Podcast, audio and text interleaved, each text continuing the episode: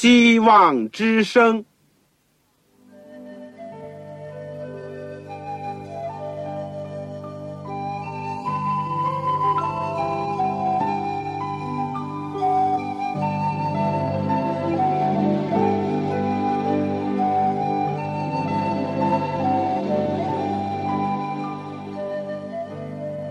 各位听众朋友，各位弟兄姐妹，欢迎您收听信徒培训这个节目。教会的兴旺，不单表现为人数众多，更要求教友的素质好。为了使教会真正达到人丁兴旺，有灵性健壮，希望之声特别为广大的信徒制作了信徒培训这个节目，满足主内同工同道的需要。信徒培训由黄牧师主讲，将有多种课程推出，欢迎弟兄姐妹们踊跃参加。下面我们就把节目时间交给黄牧师。各位亲爱的听众朋友，组内的同工同道，你们好，我是旺草，很高兴我们今天又借着空中的电波一起相会，而且一起来到主的面前学习主的话语。我们今天已经来到了末世论的最后一课。今天要讲七大灾难。这个经文呢是在启示录书第十五章和第十六章。我们上次呢讲了启示录书第七和第十四章，一起探讨了几个问题。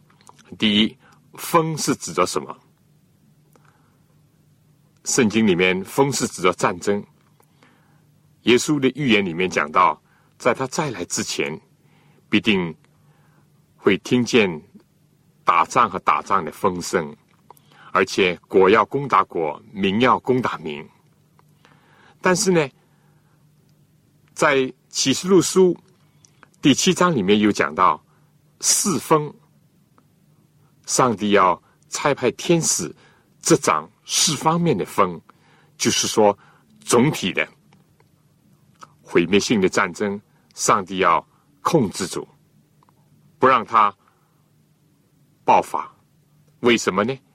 因为地上有些工作要完成，一个是传福音的工作，上帝希望有更多的人能够接受福音，不至于成人，不至于在战争当中。在混乱当中丧命。第二呢，上帝有个盖印的工作要完成，所以我们同时也探讨了什么是盖印。首先，当我们明白了印狭义的，是指着安息日；广义的，是指着反照上帝完全的品格。而上帝要拣选十四万四千人，这也是我们上次所学习研究的。那么，上帝这场世风是不是就永远不放呢？这世界是不是上帝永远忍耐下去呢？也不，耶稣基督必定会再来，而再来之前呢？圣经讲到有七大灾难，这就是我们今天要学习的内容，在启示录书十五章、十六章。在我们学习之前呢，我们一起做个祷告。亲爱的天父，我们谢谢你过去的带领，使我们一步一步从主的圣经，从但以理书、启示录书里面。我们知道了很多过去的、现在的以及即将要发生的大事。我们更加谢谢主，因为有了主耶稣基督的救赎，有了主耶稣基督的预言的亮光，我们靠着主，心里有平安、有力量，能够往前走。但是，我们也更加感谢主，你把传福音、传三天使信息的这个使命托付了我们，我们还有责任去。劝诫其他的人，引导其他人能够归向主，以致使他们也能够得救。恳求天父能够在今天的时刻，特别在光照我们，让我们看到世界将来的前景，但更加看到你的手在一步一步的引导我们，让我们在你里面有平安、有力量，继续往前走，一直走到主的宝座前。求主垂听我们的祷告，恩待我们今天所学习的，给我们有一个领悟的心，更加有个敬畏的心。我们这样短短的祈求，是奉靠主耶稣基督的圣名，阿门。好，我们现在就来讲这个七大灾难的问题。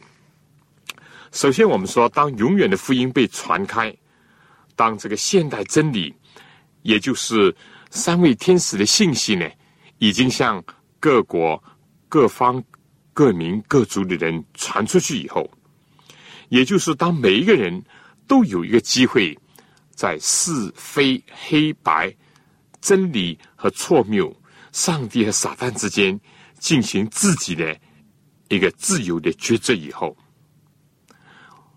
我们知道将来有一班人会坚决的站在上帝这一边，也有一些人要离开巴比伦，要归回到上帝的羊圈里面，但是。另外也有一些人，非但不悔改，而且要攻击、逼迫、残害上帝的百姓。他们要践踏真理。这个时候呢，上帝就要拯救、要保护他的百姓。而天上的残忍审判的工作呢，也要结束。得救的人数呢，已经被选定，而剩下的呢，当然就落在上帝的。审判之下，在这样的时刻，地上呢就要开始承担从天上降下的七大灾难。正像这个过去古以色列人的时代，也就是上帝的百姓，当他们在埃及受尽各种各样的苦害，埃及怎么样的欺压他们，法老王要下令残害他们的。男的婴孩，以及给他们种种的刁难，剥夺他们信仰的自由。在这样的时刻，上帝施行拯救。但是当他们离开埃及前，结果遭到法老王的一而再、再而三的拦阻，不让他们去自由的侍奉、敬拜上帝。在那样的时候呢，上帝就降下十大灾难。同样的，在世界末了的时候呢，上帝的百姓在被拯救脱离这个世界之前呢，撒旦要鼓动列国，要聚集在上帝的大日和上帝的百姓征战。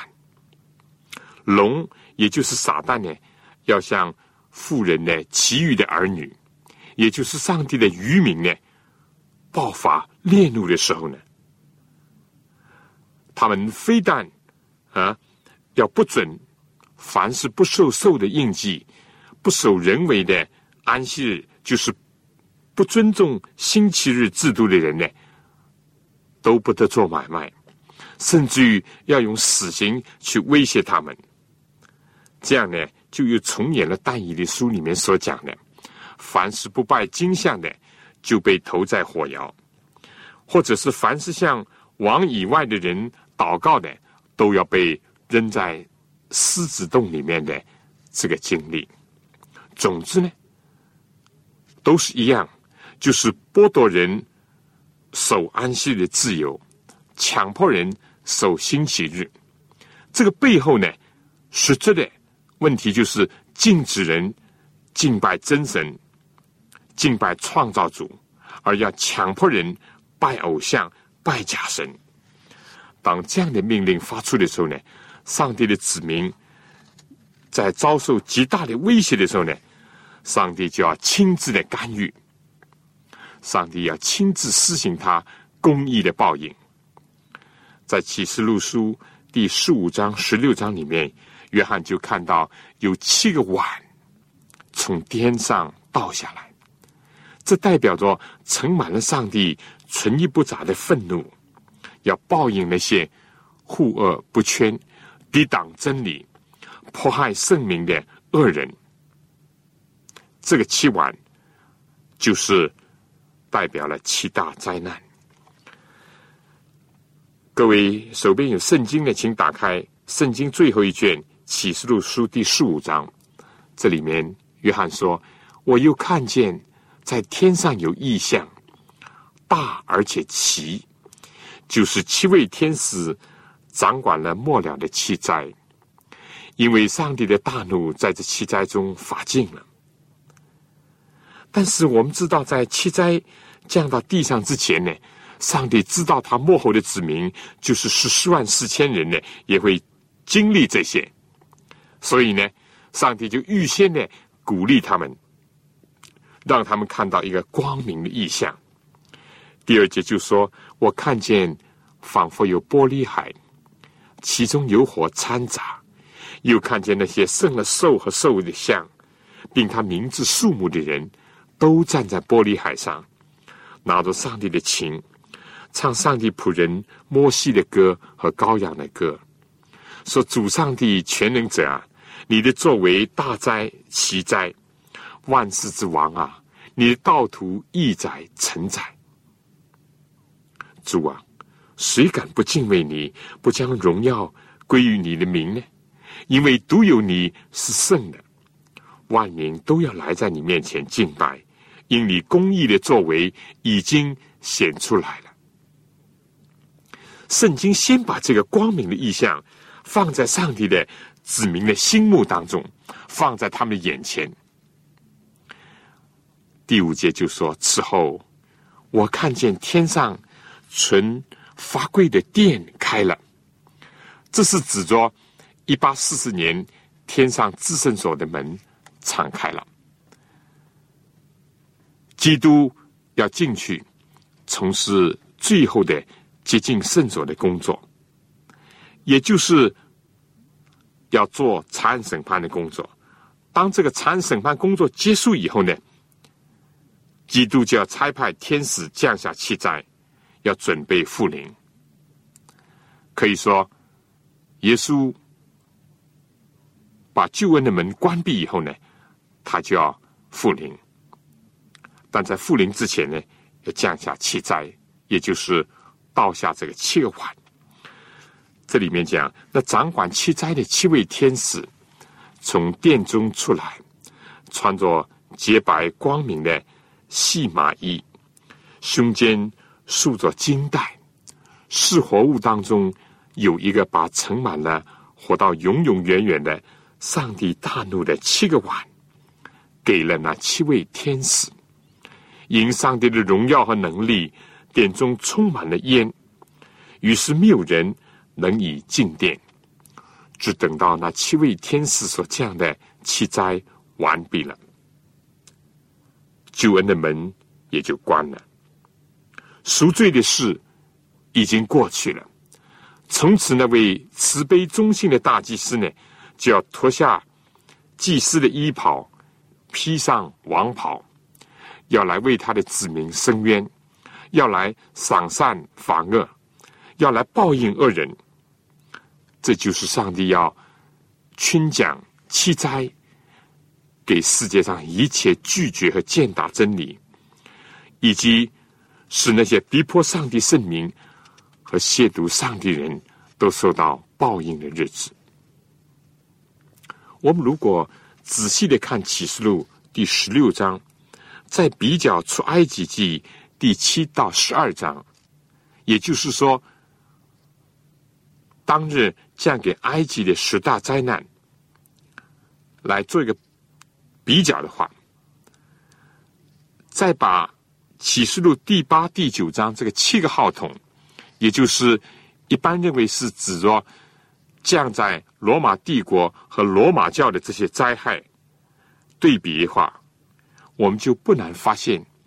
既有些相同之处，也有不同之处。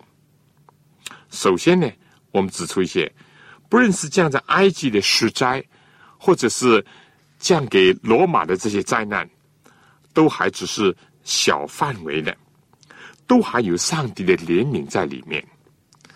但这个气灾呢，圣经讲是上帝存一不杂的怒气，所以看到这个事态的严重，也可以说恶人已到了恶贯满盈的地步，天上再没有中保可以接受人的悔改，因为救恩的门呢已经关了。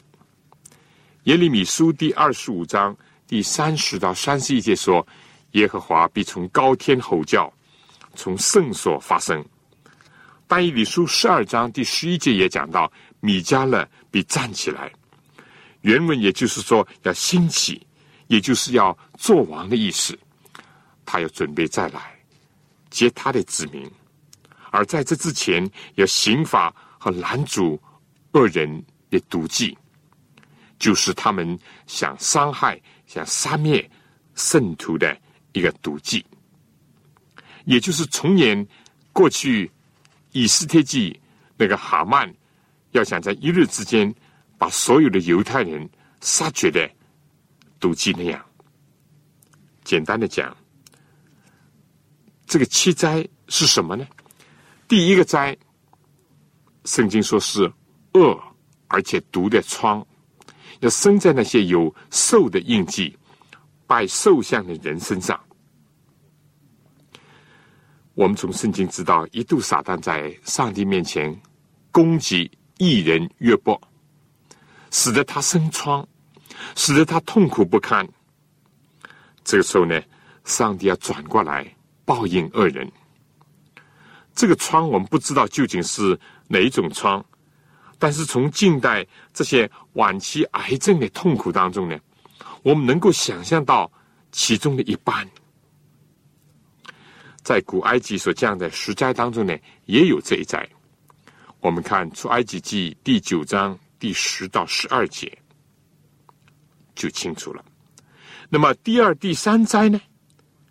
我们根据启示录十五章告诉我们，是使得海水、江河和众水的泉源都变成血。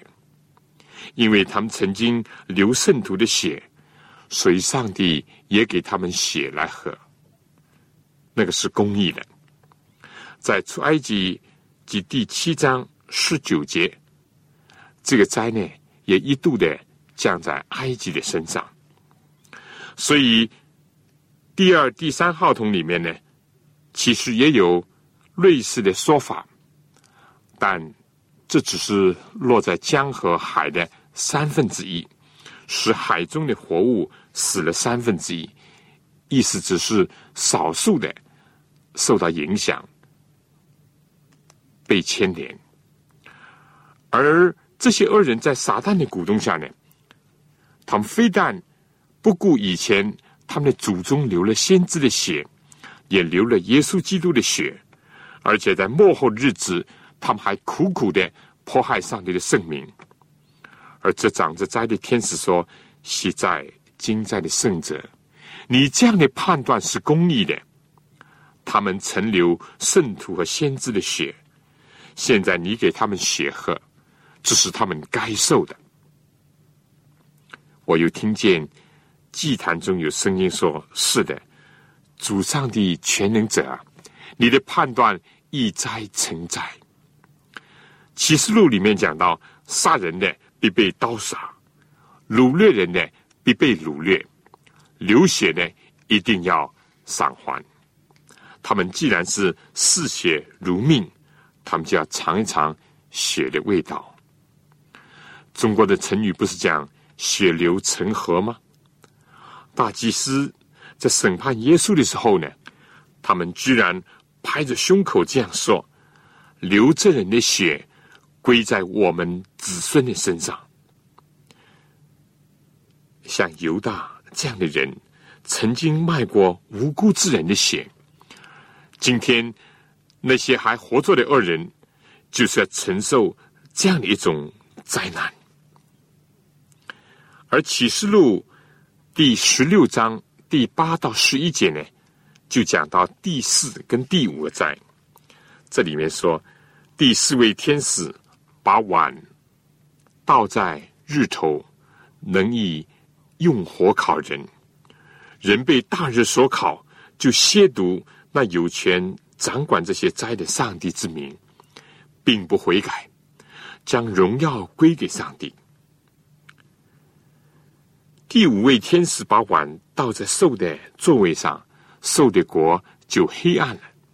人因疼痛就咬自己的舌头，又因所受的疼痛和生的疮就亵渎天上的上帝，并不悔改所行的。过去先知在意象当中看到的，这个世界在那个时候极度的干旱，就好像是硫磺火湖毁灭。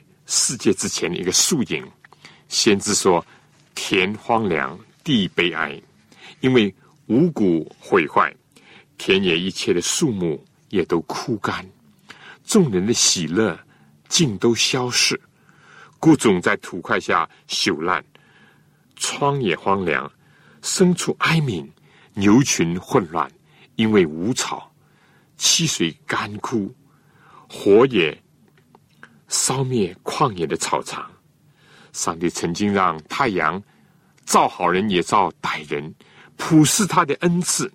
上帝降雨给义人也给坏人，但他们却硬若心肠。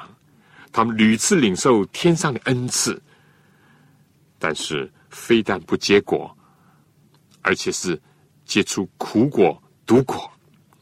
今天太阳要转过来，成为刑罚他们的工具。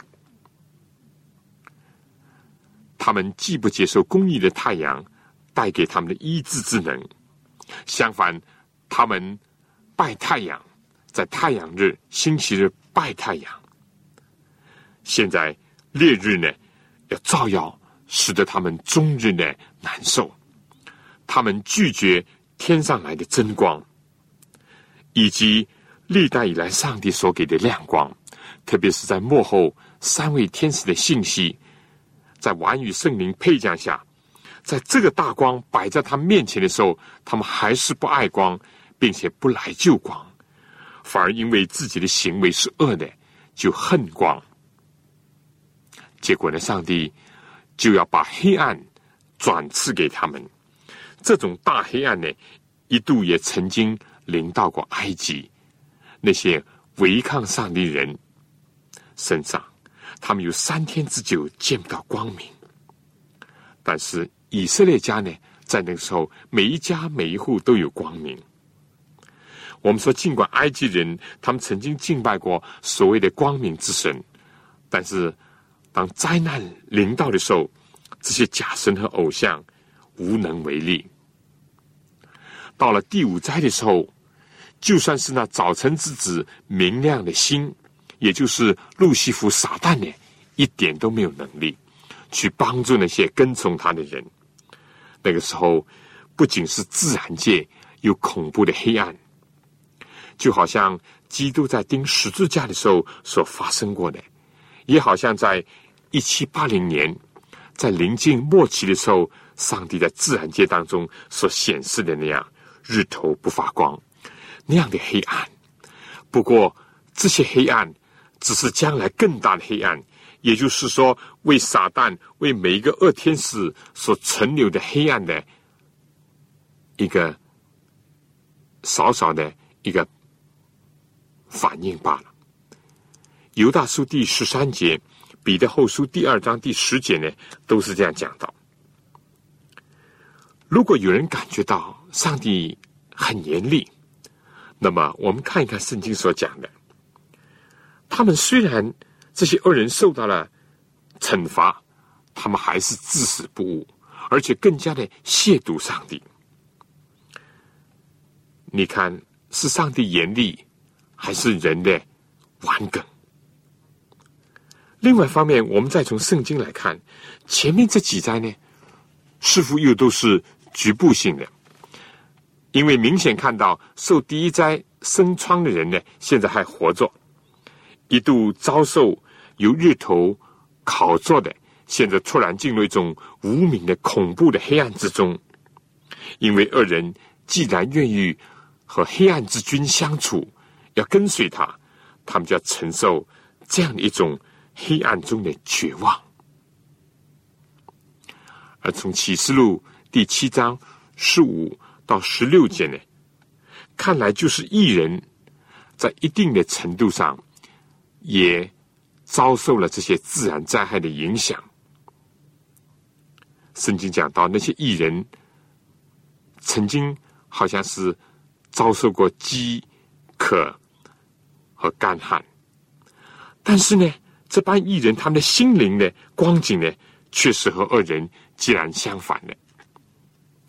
耶稣说：“你们既然看见这事成就，就当挺身昂首，因为你们得赎的日子已经近了。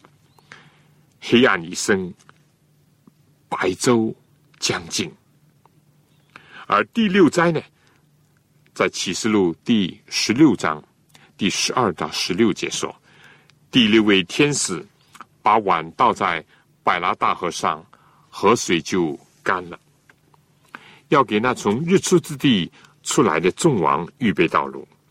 我又看见三个污秽的灵，好像青蛙，从龙口、兽口并假先知的口中出来。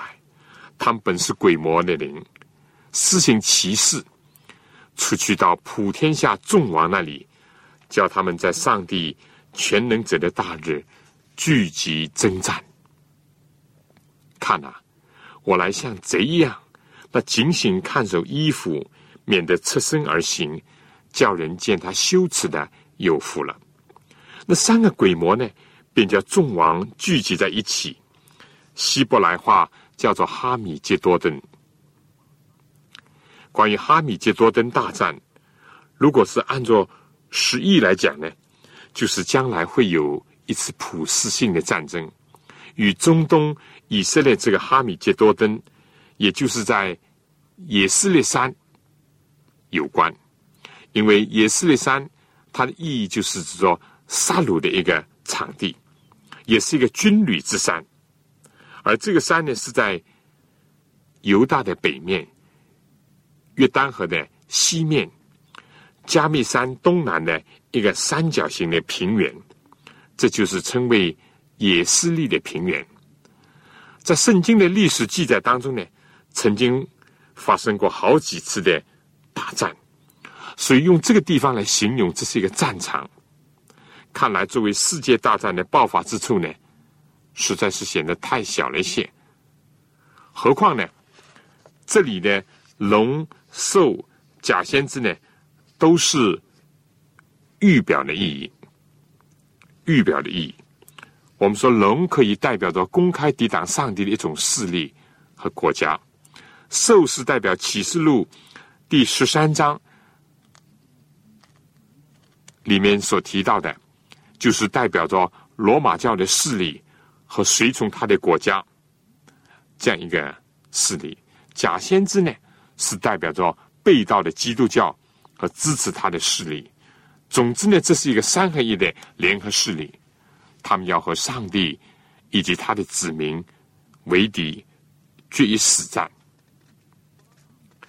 布拉达河呢，也就是有弗拉底河，河水枯干呢，当然是指着势力的消逝，逼迫的潮流被遏制，然后呢，就为日出之地而来的众王预备道路，是为着迎接基督的上帝的百姓，为上帝的子民呢预备道路，使他们能够相会。所以，布拉大河的枯干呢，又追溯到古巴比伦王灭亡的时候，上帝为他被掳的渔民，也就是他所救赎的百姓呢，预备了一条回归的道路。所以，如果体会这里的重点是灵异解的话呢，就是指着整个的大义里。启示录，尤其是启示录所预示的，最后抵挡上帝的三合一的势力呢，要在撒旦的鼓动下，与上帝和他的子民来征战。他们呢，妄图消灭上帝的子民，但上帝在这样的时候呢，要施行拯救。正像古时先祖雅各面临着以扫的。灭命的一种威胁，但是上帝加以阻止。而作为雅各本身呢，是代表着上帝的渔民，他们要经历一场剧烈的心灵的搏斗，因为他们要回忆起自己的罪，他们要恳求上帝的同在，他们要得着上帝的保障，他们要向仇敌撒旦夸胜。所有这些心灵的经历呢，就好像先祖雅各在亚伯渡口跟天使摔跤所代表的、所象征的，这是一个惨痛的经历。但上帝的子民呢，必被救出来。雅各经过挣扎，他就得胜，他也就改名为以色列，也就是得胜和王子的意思。同样的，上帝的渔民呢，也要经过这个心灵的奋斗和挣扎而得胜，因着基督而得胜，最终要和基督一同执掌王权。所以我们简单的讲讲这个第六大灾，平时讲的很多，就所谓哈米基多登大战，与其说是实体的。战争从圣经的整体来看，倒不如说是一场属灵的战争，就是三合业的恶势力和上帝的子民之间的战争。在这个战争当中，更有上帝的百姓自己内心的挣扎。但是，耶和华上帝是保护他们的神，是拯救他们的上帝。我想下面呢。请大家听一首歌，《耶和华，他那保护人的上帝》。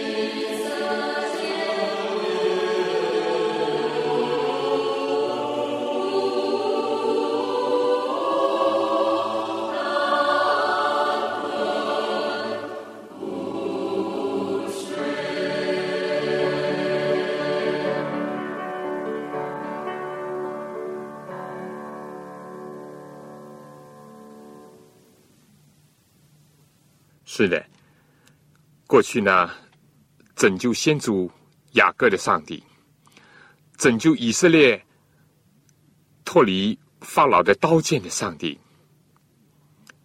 以及拯救丹以里从狮子洞里出来，拯救三个希伯来青年从火窑当中安然无恙的上帝，也是在第六大灾哈米基多登。这个总体的属灵的战斗、死亡的威胁之下，把渔民拯救出来的上帝。好了，我们现在就最后讲讲第七大灾，《启示录》第十六章第十七节到二十一节，就讲到了最后的第七大灾。你们猜是什么？圣经讲第七位天使把碗倒在空中。就有大声音从殿中的宝座上出来说：“成了。”我们就记起创造的时候，当大功告成，上帝说：“成了。”当耶稣基督在世界上为我们的罪被钉十字架，他最后大声喊着说：“成了。”这里呢，又一次的听见有声音从殿中的宝座出来说：“成了。”都成了，救赎人类的计划成了，一度失落的地球，这个受造之物，今天再一次的得以恢复，大功告成了。第十八节说，又有闪电、声音、雷轰、大地震。自从地上有人以来，没有这样大、这样厉害的地震。本世纪的旧金山的大地震。二十世纪近期的唐山的大地震，都在人们的心中记忆犹新。但是那个时候会有空前的大地震发生。第十九节说，那大城列为三段，列国的城也都倒塌了。上帝也想起巴比伦大城来，要把那盛自己烈怒的酒杯递给他。各海岛都逃避了，众山也不见了。又有大报纸从天落在人身上，每一个月中一他连的，为这报纸的灾极大，人就亵渎上帝。上帝就是要借着地大震动，天上降下大的冰雹来刑罚巴比伦，也就刑罚那个混乱的团体。混乱的势力以及一切跟从他的人，我们知道，一九九四年一月，在南加州的一个小小的一个地区，仅仅震了几十秒，就造成了三百亿美元的损失，成千上万的房屋都倒塌了，交通受阻。可以想象，这么短的时间，这么小的地区。已经带来这么严重的后果，那么如果最后一次的大地震又将会如何呢？因为恶人的心已经麻木了，上帝一再用世界上发生的事情提醒他们、震动他们，但是他们都无动于衷。现在就要来一个空前的大地震，不是为了震撼他们，而是要为了刑罚他们。一个小如鸡蛋大小的冰雹打下来，就足以致人死命。这在出埃及的时候呢，也出现过这样的灾难。但这里说这些冰雹打下来，每一个重九十斤，可以想象它所造成的也是非人的言语所能形容的后果。总之呢，这个七大灾有的是局部的。特别是前面几个，有的是全面的，有的是十亿的，有的是零亿解的，有的是以前发生过，有的呢从来没有发生，是空前绝后的。一九九四年六月六号，在第二次世界大战战当中开辟这个诺曼底战场的一个五十周年的纪念日。当时盟军为了要从希特勒法西斯的手下呢解救欧洲，特别是解救被占领的法国，结果就展开了猛烈的反攻，盟军获胜，但是呢，也遭到了重大的牺牲。圣经这里面讲的第六大灾、第七大灾呢，甚至以前几个灾呢，尽管艺人呢也受到了一定的影响，特别是受到了生命的威胁，在死亡的边缘上，正好像是以斯帖记所讲的，这个恶人哈曼要在一天之内要灭绝所有的波斯境内的犹太人，这样的事情呢？将来会在更大的范围，在属灵的含义上，甚至在现实的意义上呢，会重演。但是呢，也同样的，就像普尔街会来到一样，上帝要把刀锋转向，使上帝渔民呢，从悲哀转为欢乐，从死亡的威胁当中得到解救，而且在欢呼当中感谢赞美上帝。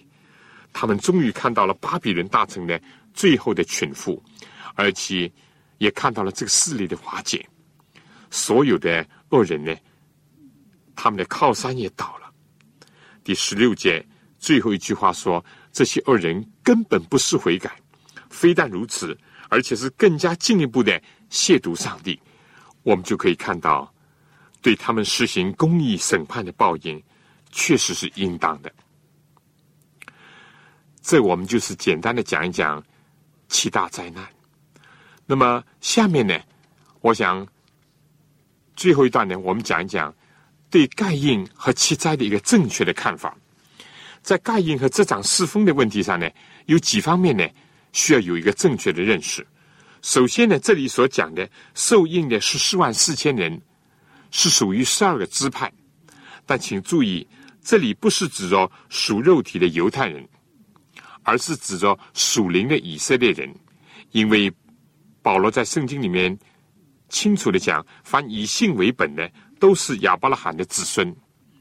因为属肉体的犹太人，按照圣经的亮光来说呢，他们的恩典时期以及作为选民国度的期限呢，已经告终了。他们有可能会在十四万四千人当中，但是他们必须是。要相信主耶稣基督是他们的救主，是他们的弥赛亚，这才有可能。而这十四万四千人呢？圣经讲是羔羊用他自己的血从地上买来的。如果说根本不相信耶稣的犹太人能够列入十四万四千人，那么这就成了一个天大的笑话了。第二，如果你比较一下。这里所提到的十二个支派的名字和创世纪十二个支派的名字呢是不一样的。这里没有蛋的支派，可是约瑟的支派呢增加了，而且还有一个是马拉西支派，就是约瑟的儿子。第三呢，今天世界上在属肉体的犹太人当中，根本不能分辨所谓以前的十二个支派，他们早已混杂了。所以很明显的，这里是指着属灵的以色列人，因为整个启示录整本圣经着重的都是写给全世界的。那么有人问，为什么用十二个支派呢？这是因为人们比较熟悉古以色列有十二个支派。有人也认为，这个十二个支派的名字呢，有它属灵的意思，也就是代表着各种不同的个性。不同的恩赐，不同经历的圣徒。再说呢，十四万四千人呢，是上帝拣选的，还是自己争取的呢？这也是一个我们要考虑的问题。正确的应当说是上帝拣选的，但也是自己争取的。那这又怎么讲呢？上帝设立了十四万四千人的标准。以及所达到的造诣，如果我们不符合，比如说啊，我们说谎，那么有什么可能加入十四万四千人当中呢？如果我们不专业的跟从主，我们不做这样的选择，我们有什么资格和理由被列在十四万四千人当中呢？但另外一方面，我们之所以能够达到标准，是由于上帝的恩典，由于上帝的拣选，而不是出于自己的力量、自己的意。所以有人老在想：我能不能成为十四万四千？我多么能够想活做建筑？我想，第一个是上帝对个人的旨意有所不同，我们不要把自己的意思超越在上帝旨意之上。第二呢，我们是不是能够达到这个标准？是不是有力量经受这个最后的大患难呢？这又是我们值得考虑的。但我要说。不论是列在十四万四千人，或者是在列身在其他的身穿白衣的，或者是寻道者的行列，不论我们是活做建筑，或者是要经过坟墓，然后再复活建筑，我想都是出于上帝的慈爱和上帝的公义，以及上帝对我们个人所做的最好的安排。我们怎么能够想象一个怕死的人能够经历最后的大？灾难呢？但不论怎么样，只要我们仰望基督，他的恩典是会够我们用的。只要我们被基督的爱、被羔羊的牺牲所感动、所激励，以及接受他的救赎，那么没有人能够控告我们，也没有人能够定我们的罪，也没有什么能够使我们与基督的爱隔绝的。第三呢，我要说的说，这十四万四千以及盖印的工作呢，帮我们除了正确的看待自己，也就是说，个人要按照信心的大小，将自己看得合乎中道。我们自己知道，但上帝更知道，我们是不是能够，是不是需要列入在这十四万四千人当中，而且呢？我们对于其他的人、对教会呢，我想应当有个正确的看法。幕后的十四万四千人呢，都是上帝的渔民，都是蒙召备选而忠心到底的。十四万四千人当然不可能是那些不等候基督福临的，但话又讲回来，并不等于所有基督福临安息日会的人都会。列在其中，不是的。这其中也包括了上帝要把他的百姓从巴比伦大城当中招出来的人。所以，弟兄姐妹，没有理由自高，更加没有理由藐视别人。相反的，应当警惕，要持守我们所有的亮光所领受的真理，而且要靠着主的恩典去遵行。这个才是有福的。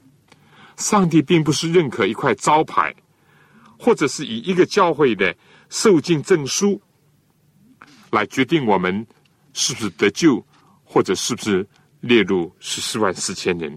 不是的，而是要看我们是不是和基督有一种亲密的关系。要看你的名字是不是被录在羔羊的生命册上。要看我们是不是忠心，是不是专一的侍奉主。也要看我们是不是传扬全辈的真理，而且是靠着主的恩典去表现它。最后，我想我们还有一个问题要认识的：我们对世界的战争呢，也要有一个正确的认识。在世界的末了呢，既是上帝要执掌四方的风，不让总体的、全面的、毁灭性的战争爆发。但同时呢，一定会有打仗和打仗的风声，有冷战和热战，所以既不要被所谓的现在只剩下一个超级大国了，现在战争的危险已经消除了这种论点所迷惑，因为这场是风，但是当工作一完成，风还是要放的，一切斗争的因素，一切暴乱的事件呢都会出现。另外呢，人也不必。惶惶不可终日，害怕着战争，害怕着将来的哈米杰多登，或者是害怕着将来属灵的斗争，或者是害怕着威胁上帝子民的人为的禁令和死亡的危险，因为基督已经得胜了，而且他应许他的子民也要得胜。上帝子民最危急的时候，上帝必亲手干预、亲手搭救。我们在基督里面是有把握的，我们在基督里面是有指望的。所以，弟兄姐妹，同工同道，我要说，我们既不要马匹大意，但是也不要忧心忡忡。在这个末世呢，应当严肃、谨慎、自守，但是又要靠主喜乐、奋发。在这个面对七灾的问题上呢？也同样要有这样一种心情，就是要在危惧当中喜乐。这诗篇里面一句话，人所形容、所描写的一切的灾难呢，到头来都会发现呢是言过其实。但是唯有七大灾难呢，是过于我们所能想象、所能形容的，因为这是上帝发尽他烈怒当中的一个表示。除非我们是置身在恶人的队伍当中，那么我们才要害怕；否则的话呢，我们应当欢喜快乐。我们必须要在七灾的当中看到上帝的慈爱，也看到上帝的公义，因为慈爱和公义是上帝属性的一个最大的一个表现。上帝永远是恨恶罪，但是又是怜爱罪人的。上帝永远是和他的百姓同在，但是上帝又永远是嫉恶如仇。为了爱，上帝可以牺牲耶稣基督；为了爱，他可以拯救挪亚的一家，以及带领罗德处理索多玛、欧摩拉，不让他们遭受硫磺火的毁灭。但是为了公义，他必须用洪水来洁净那个邪恶的。暴力的色情的世界，为了公义，也必须用天火来灭绝那个不肯悔改的索多玛、俄摩拉，那些倒行逆施、违背天理、人性和天性的恶人。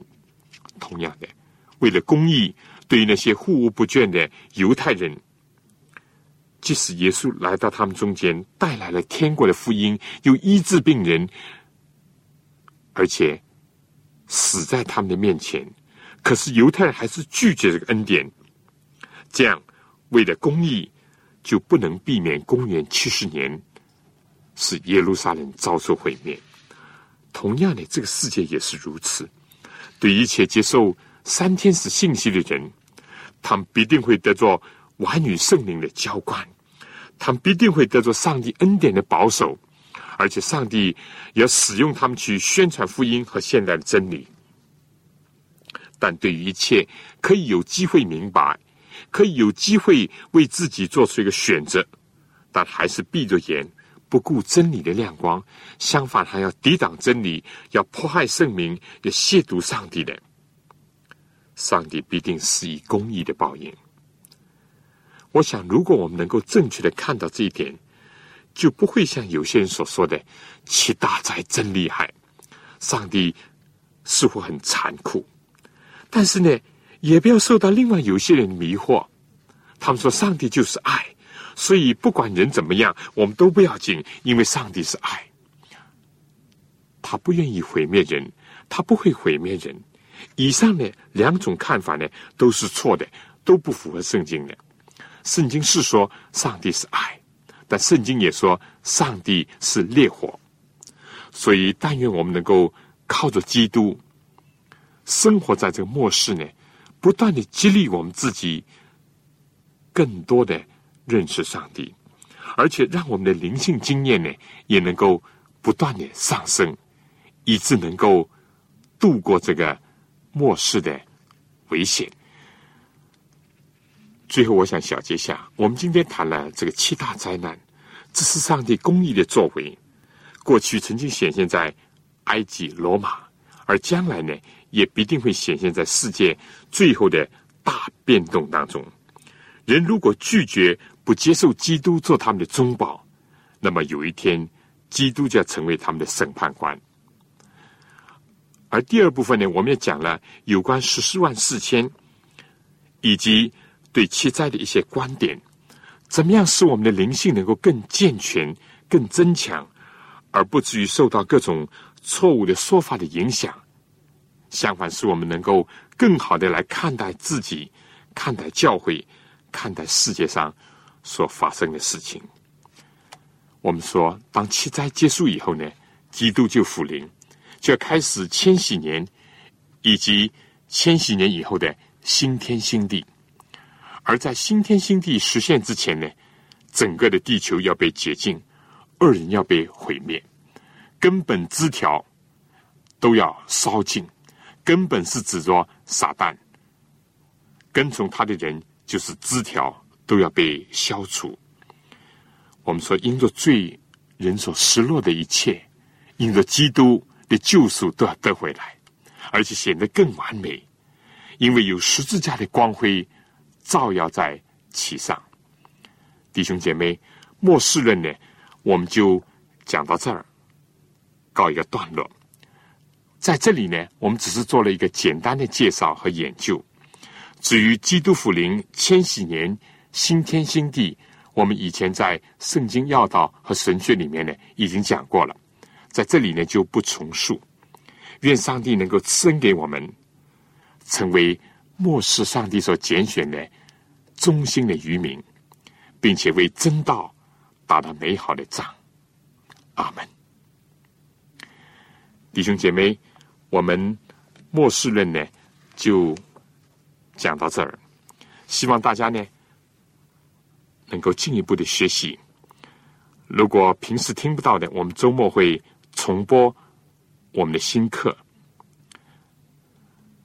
我们下一课呢将会推出这个护教学。护教学怎么样来为真道做辩护？希望大家非但自己收听，也介绍其他的同工同道一起来收听，并且希望你们来信给我，分享你们的心得体会，或者提出你们的问题和要求。来信请寄香港邮政总局信箱三一零号，三一零号，或者是香港邮政总局信箱七六零零号。望草收，望就是希望的望，潮水的潮。我收到来信，我会尽可能的替你们回信，或者寄上你们所需要的小册子。好了，我们下次再见。愿神赐福给您和您的全家。和教会。